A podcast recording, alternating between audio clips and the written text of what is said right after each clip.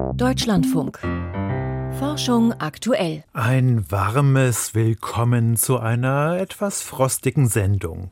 Wir schauen gleich, was hinter dem eisigen Wintersturm steckt, der über Weihnachten in den USA getobt hat. Außerdem geht es heute um Meeresschnee, der zugegebenermaßen nicht wirklich kalt ist, und um den Permafrostboden, der langsam taut und damit die Gefahr von Bränden erhöht. Im Studio ist heute Arndt Reuning. Für viele Menschen in den USA brachte das arktische Sturmtief Elliott ein Weihnachtsfest unter Extrembedingungen. Eisige Temperaturen, schneidender Wind und teilweise meterhohe Schneedecken. Hunderttausende Haushalte waren von stundenlangen Stromausfällen betroffen. Besonders stark gewütet hat der Blizzard in der Region rund um die großen Seen im Nordosten der Vereinigten Staaten. Mindestens 50 Menschen sind im Zusammenhang mit dem Unwetter gestorben. Eine außergewöhnliche Situation, möglicherweise gar der Sturm des Jahrhunderts. Mein Kollege Volker Mrazek hat sich schlau gemacht und ist uns jetzt zugeschaltet. Volker, was genau war das denn für ein Wetterphänomen an Weihnachten in den USA? Na, das war eine sogenannte Bombenzyklone. Das ist nicht etwa eine Wortschöpfung der US-Medien, die ja gerne Superlative gebrauchen, sondern das ist tatsächlich ein Begriff aus der Meteorologie. Eine Bombenzyklone, das ist ein Tiefdruckgebiet, dessen Kerndruck innerhalb kürzester Zeit rapide fällt, das sich daher sehr schnell intensiviert und dann Winde hervorbringt, die mit Orkanstärke wehen. Und solch ein gewaltiger Tiefdruckwirbel, der lag jetzt über dem Osten Kanadas und dem vorgelagerten Atlantik und hat diese tödlichen Schneestürme, diese Blizzards in der nordöstlichsten Ecke der USA produziert mit Temperaturen um die 20 bis 25 Grad Celsius unter den Durchschnittswerten für diese Jahreszeit. Und wie entsteht denn üblicherweise solch ein Luftdrucksystem, solch eine Zyklone? Äh, so etwas äh, geschieht immer an der Grenze von Luftmassen, die extrem unterschiedlich sind. Und das ist vor allem im Winter der Fall. In diesem Fall war das zum einen eisige Festlandsluft, die von Norden aus der Arktis als Kaltfront nach Nordamerika einströmte und zum anderen warme subtropische Luft, die der berühmte Golfstrom aus Süden heranführte. Und beide haben sich dann gewissermaßen in dieser Bombenzyklone vereint, die den tödlichen Blizzard Elliot hervorgebracht hat, wie er getauft wurde. Dieser Blizzard wurde ja schon zum Schneesturm des Jahrhunderts erklärt. Aber wie häufig kommt es denn vor, dass sich solch extreme Tiefdruckwirbel bilden in dieser Region? Also der letzte schwere Winterorkan dieser Art war im Januar 2018 Grayson, also vor vier Jahren. Und die vorletzte extreme Kältewelle erlebte der Nordosten Nordamerikanis im, Winter 2014, 2015. Das heißt, solche Wetterextreme sind durchaus keine seltenen Ereignisse, sondern sie kommen regelmäßig vor. Im vergangenen Jahr haben US-Atmosphärenforscher eine Studie veröffentlicht über alle Tiefdruckgebiete in Nordamerika, die seit 1979 in der kalten Jahreszeit auf aufgetreten sind und demnach hat ihre Gesamtzahl mit den Jahren zwar leicht abgenommen, aber bei diesen Bombenzyklonen hat sich nichts geändert. Das heißt, ihre Zahl hat weder ab noch zugenommen, die gibt es alle paar Jahre. Da also keine Änderung, dann gibt es ja wahrscheinlich auch keinen Zusammenhang mit dem Klimawandel. Also zunächst mal wird bei solchen Gelegenheiten ja immer wieder die Frage aufgeworfen, lässt sich eine solche Extremkälte mit der globalen Erwärmung vereinbaren? Also dürfte es die eigentlich gar nicht mehr geben, diese Kälte? Und die Antwort ist, natürlich kann es so etwas und wird es so etwas auch in Zukunft geben. Kanada und der Nordosten der USA, das sind Gebiete mit strengem Winterfrost. Äh, da hat man Temperaturen von minus 10 oder minus 20 Grad, die sind da nichts ungewöhnlich und daran kann eine Erwärmung von derzeit plus 1,1 Grad Celsius im globalen Mittel nicht wirklich etwas ändern. Paradoxerweise kann der Klimawandel das Ausmaß von Schneestürmen in Nordamerika sogar noch steigern. Warum? Weil die Erdatmosphäre infolge der Erwärmung ja mehr Wasser aufnimmt und feuchter geworden ist und das bedeutet, dass sie auch mehr Regen ausschütten kann, oder eben mehr Schnee, wo es kalt genug dafür ist. Und so können Blizzards, wie jetzt wieder durch den Klimawandel, sogar zu noch stärkeren Schneestürmen werden. Vielen Dank, Volker Mrazek, für diese Informationen zum Wintersturm Elliott in den USA. Wir bleiben aber trotzdem beim Klimawandel, denn die Folgen des Klimawandels sind selbst in den gemäßigten Breiten kaum noch zu übersehen. Aber in der Arktis, dort sind sie allgegenwärtig. Keine andere Weltregion erwärmt sich zurzeit so schnell und das auch unter der Erdoberfläche. Der permanent gefrorene Boden dort schmilzt, Straßen werden instabil, Häuser stürzen ein und es könnte noch schlimmer kommen. Ein neues Klimamodell zeigt eine dramatische Zunahme von Bränden überall dort, wo der Permafrostboden ganz verschwindet. Vorgestellt wurden diese Ergebnisse kürzlich auf einer geowissenschaftlichen Tagung in Chicago. Monika Seinsche berichtet. Wladimir Romanowski ist so etwas wie der Mr. Permafrost von Alaska. Seit 30 Jahren betreut der inzwischen emeritierte Geophysikprofessor das Permafrost-Labor der Universität von Alaska in Fairbanks. Mit einem riesigen Netz von Feldstationen, regelmäßigen Messungen und Modellierungen überwachen die Forschenden dort schon seit den 1960er Jahren den Zustand der dauernd gefrorenen Böden des Bundesstaates. So kann Wladimir Romanowski auf gewaltige Zeitreihen und Datenmengen zurückgreifen. Und die zeigen einen beunruhigenden Trend. In Alaska begannen die Lufttemperaturen in den 1970er Jahren zu steigen und mit ihnen die Temperaturen des Permafrostbodens. Seitdem sehen wir eine fast kontinuierliche Erwärmung mit einer leichten Pause in den 2000er Jahren. Seit 2014, 2015 hat sich die Erwärmung dann noch einmal verstärkt. Im Norden Alaskas ist es heute drei bis vier Grad wärmer als noch vor 50 Jahren. Das gilt auch für viele andere Regionen der Arktis und Subarktis. Der Boden ist zwar immer noch gefroren, taut aber jeden Sommer bis in immer größere Tiefen auf. Die Folge sind überall in den nördlichen Breiten starke Schäden an der Infrastruktur. Häuser sacken ein, Ölpipelines brechen, Straßen reißen auf, Ökosysteme verändern sich. Aber das sei erst der Anfang, sagt Wladimir Romanowski. So there is many changes already happening. Es verändert sich jetzt schon viel, aber ich glaube, die Veränderungen werden in der Zukunft noch wesentlich dramatischer werden, da der Permafrost gerade erst beginnt zu verschwinden.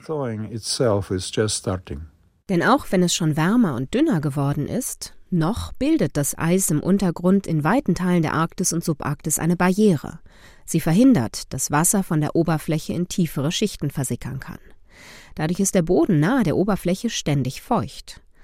Taut der Permafrost aber, verschwindet diese Barriere schlagartig. Was dann passiert, hat der Klimaforscher Axel Timmermann zusammen mit seinen Kolleginnen von der Pusan-Universität in Südkorea mit einem Computermodell simuliert, das sehr genau die Vorgänge im Boden beschreibt. Für ein Emissionsszenario, was hoffentlich nicht eintreten wird, wo die CO2-Konzentrationen praktisch ungebremst in die Zukunft weiter projiziert werden, finden wir, dass im Jahr 2050, 2000 bis 2080 in Sibirien durch das Abschmelzen des Permafrostes abrupt die Trockenheit in den Böden zunimmt und damit auch die Feuer. Das ist ein neuer Effekt, der bisher noch nicht so gefunden wurde. Und diese abrupte Zunahme der Feuerwahrscheinlichkeit ist also ganz extrem. Wir finden teilweise Faktor 100 bis Faktor 1000 Zunahme in der Stärke und in der Häufigkeit dieser Feuer. In Permafrostböden steckt sehr viel organisches Material, das in trockenem Zustand gut brennen und dabei wiederum viel Kohlendioxid in die Atmosphäre abgeben kann. Besonders heftig könnten die Feuer dem Modell zufolge im Westen und Nordwesten Sibiriens sowie in Kanada südlich der Hudson Bay wüten. Und dieser abrupte Anstieg entsteht dadurch, dass erstmal die Feuchtigkeit im Boden relativ schnell abfließen kann, sobald die Eisbarriere im Boden abgeschmolzen ist. Und das ist auch nicht wieder rückgängig zu machen. Also es gibt eine gewisse Irreversibilität. Dort ist es nicht so, dass im nächsten Jahr der Permafrost sich wieder leicht aufbaut und so weiter, sondern das ist ein Prozess, der ist mehr oder weniger unwiderruflich in Gang gekommen. Und das bedeutet eben auch, dass man in einem komplett neuen Regime ist, wo diese Feuer, die vorher nicht möglich waren, auf einmal sehr stark auftreten. Das Klimaszenario, das diesen Computersimulationen zugrunde liegt, geht davon aus, dass die Menschheit weiterhin ungebremst Treibhausgase in die Atmosphäre pumpt. Gelänge es, die Erderwärmung dem Pariser Klimaabkommen entsprechend auf 1,5 Grad Celsius zu begrenzen, sähe die Zukunft wahrscheinlich weniger dramatisch aus, vermutet Axel Timmermann. Für sonderlich wahrscheinlich hält er einen solchen Erfolg allerdings nicht. Das Eis geht, das Feuer kommt. Ein Beitrag von Monika Seinsche war das. Und wir bleiben beim Frost und Schnee irgendwie, denn ein Ort, an dem es täglich schneit, ist der Ozean. Der sogenannte Meeresschnee besteht allerdings nicht aus Eiskristallen, sondern aus Flocken von organischem Material, also aus abgestorbenen Algen und auch aus Ausscheidungen, die vor allem von kleinen Krebstierchen stammen, vom Grill. Simulationen hatten schon nahegelegt, dass über diesen marinen Schnee eine große Menge Kunststoffe von der Wasseroberfläche in die Tiefe absinken in Form von Mikroplastik. Ein internationales Forschungsteam hat nun tatsächlich auch Messungen durchgeführt und konnte diese These bestätigen.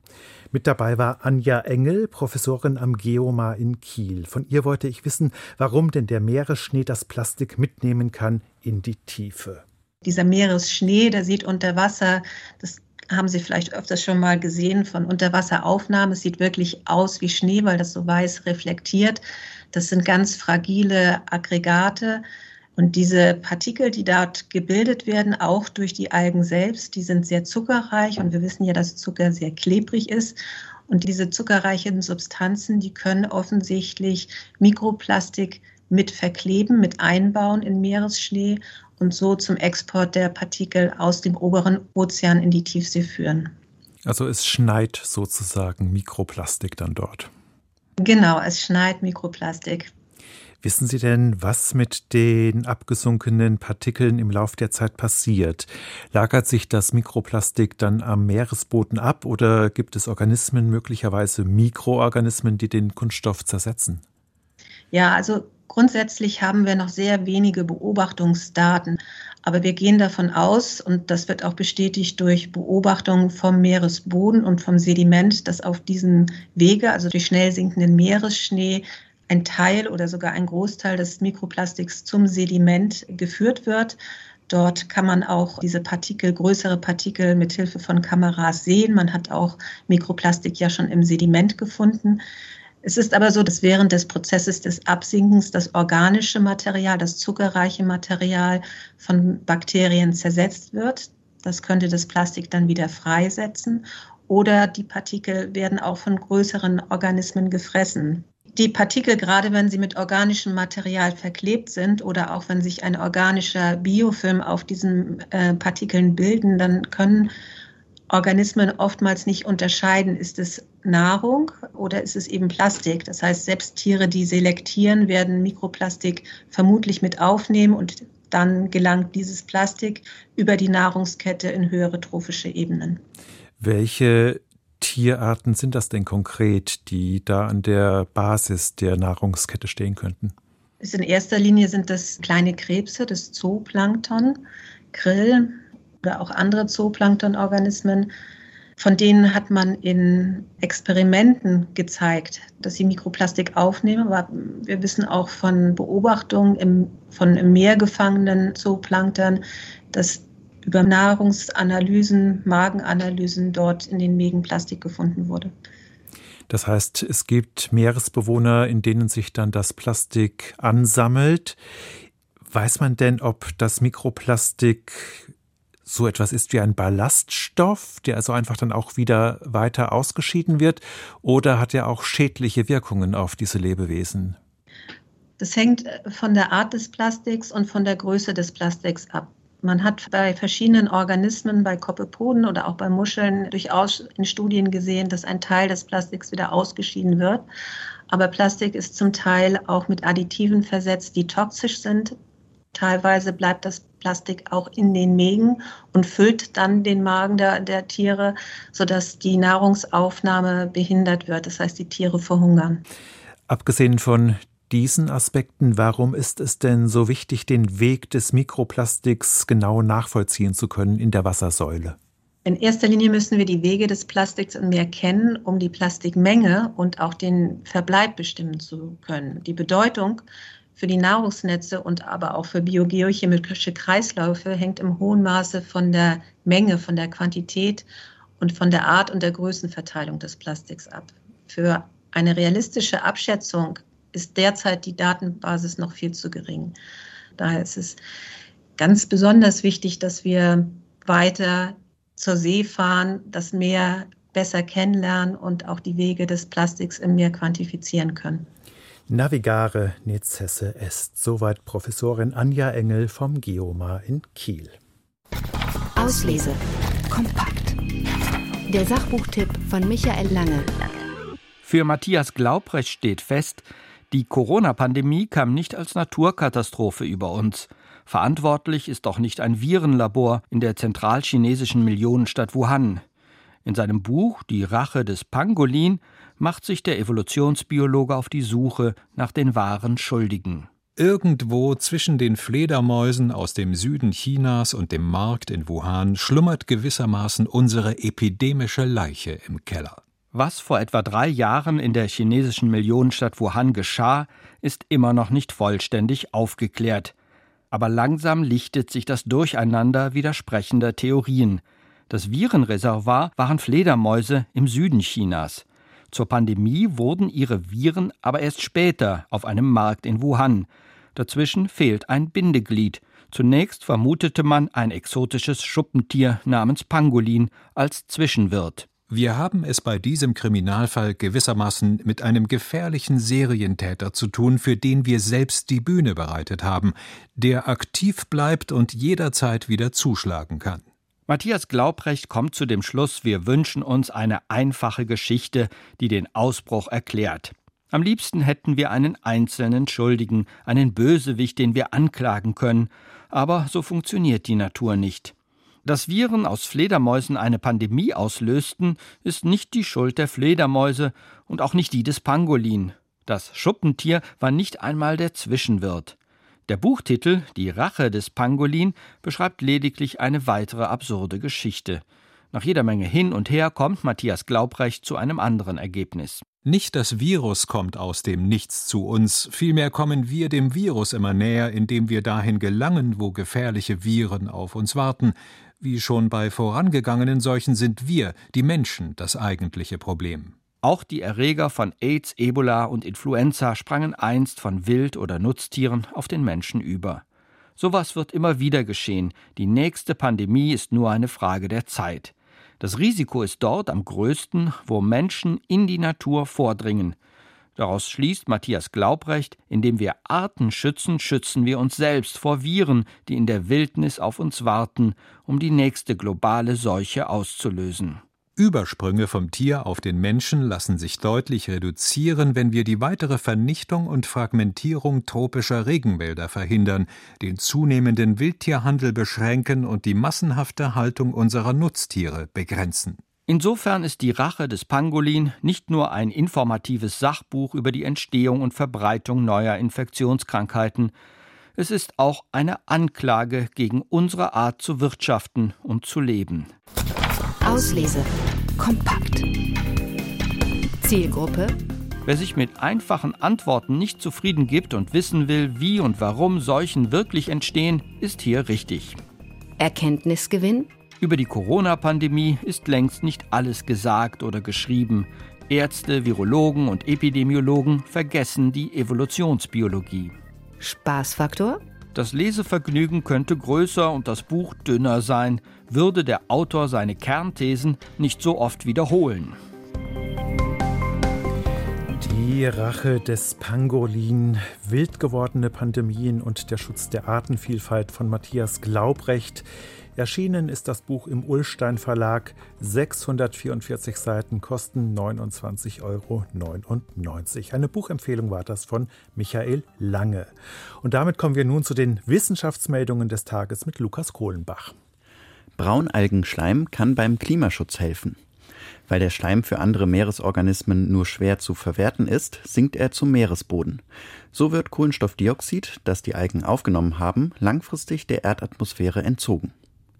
Braunalgen könnten so weltweit jährlich bis zu 0,55 Gigatonnen CO2 im Schleim speichern, rechnet ein Forschungsteam des Max-Planck-Instituts für marine Mikrobiologie im Fachmagazin PNAS vor. Das entspricht nahezu dem gesamten Kohlenstoffdioxidausstoß der Bundesrepublik Deutschland in einem Jahr. Allerdings haben die Wissenschaftler bislang nur eine Braunalgenart untersucht. Weitere Studien sollen klären, ob andere Arten genauso viel Kohlendioxid im Schleim speichern. Die Beringbrücke bildete sich erst vor rund 36.000 Jahren. und damit nur 10.000 Jahre vor dem Höhepunkt der letzten Eiszeit. Das bedeutet, dass erst relativ spät nach dem Temperatursturz zu Beginn der Eiszeit das globale Eisvolumen zunahm, schreiben US-amerikanische Wissenschaftler im Journal PNAS. Da viel Wasser in Gletschern gebunden war, sank der Meeresspiegel zu der Zeit in der sogenannten Beringstraße und legte Land frei. So entstand eine Verbindung zwischen Sibirien und Alaska. Heute liegt sie wieder unter Wasser. Die Landbrücke trennte zu der Zeit auch den Pazifischen Ozean vom Atlantischen Ozean. Als die Ozeane noch verbunden waren, hinterließ das Wasser aus dem Pazifik spezielle Spuren. Mithilfe dieser Spuren hat das Forschungsteam modelliert, wie sich der Meeresspiegel während der Erdgeschichte verändert haben muss. Ziellose Bewegungen von Babys haben einen Zweck. Sie helfen beim Erlernen von koordinierten Bewegungen.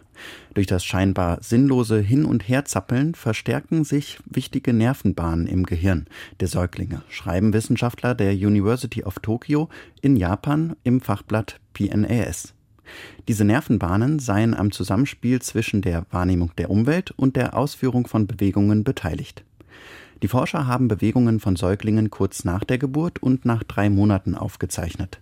Mithilfe von Computermodellen haben sie dann den Einfluss der Bewegungen auf die Ausbildung von Nervenbahnen berechnet. Schon im Mutterleib trügen das Strampeln und Zappeln der Babys zur Entwicklung ihres Nervensystems bei, so die Studienautoren. Spezielle Neurone im Hypothalamus regulieren unsere Körpertemperatur. Dass der Hypothalamus genannte Bereich in unserem Gehirn für die Temperaturregulation verantwortlich ist, ist schon lange bekannt. Doch nicht, welche Nervenzellen genau in dieser Hirnregion. Mit Experimenten an genetisch veränderten Ratten konnten Forschende die Signalwege nun analysieren. Eine bestimmte Gruppe Neurone schütte bei heißen Umgebungstemperaturen einen hemmenden Botenstoff aus, schreibt das Team im Journal Science Advances. Der Hemmstoff sorgt dafür, dass sich Blutgefäße nicht mehr zusammenziehen können. Viel Blut strömt in äußere Körperbereiche und der Körper gibt dadurch mehr Wärme an seine Umgebung ab. Frauen können sich besser in andere Menschen hineinversetzen. Für eine Studie der Universität Cambridge haben mehr als 300.000 Menschen aus 57 Ländern Bilder von der Augenpartie eines Gegenübers betrachtet. Dann sollten sie mit einem Wort beschreiben, wie sich die andere Person gerade fühlt. Bei diesem sogenannten Eis-Test schnitten Frauen häufig besser ab als Männer, schreiben die Forscher im Journal PNAS. In 36 Ländern lägen ihre Ergebnisse im Durchschnitt vor denen von Männern, in 21 Ländern mit ihnen gleich auf. Das Testverfahren gilt als ein Gradmesser für die Empathiefähigkeit einer Person. Sternzeit, 27. Dezember. Der vergessene Dessauer Raketenpionier. Für wenige Jahre war Dessau ein Zentrum der Raketentechnik. Johannes Winkler startete dort im März 1931 die erste Flüssigkeitsrakete Europas. Er hatte erkannt, dass flüssige Treibstoffe leistungsstärker und leichter zu steuern sind als die bis dahin üblichen Pulver. Seine Rakete nutzte flüssiges Methan und flüssigen Sauerstoff, jeweils gekühlt auf weit unter minus 100 Grad Celsius. Das Geschoss erreichte eine Höhe von 60 Metern und landete rund 200 Meter vom Startpunkt entfernt. Johannes Winkler hatte ursprünglich Theologie studiert, aber schnell dominierte seine Begeisterung für das Weltall. Gemeinsam mit Max Valier, Walter Hohmann, Rudolf Nebel und anderen gründete er 1927 in Breslau den Verein für Luftschifffahrt. Nach etlichen Triebwerktests in Breslau wechselte er an die Flugzeugwerke von Hugo Junkers in Dessau.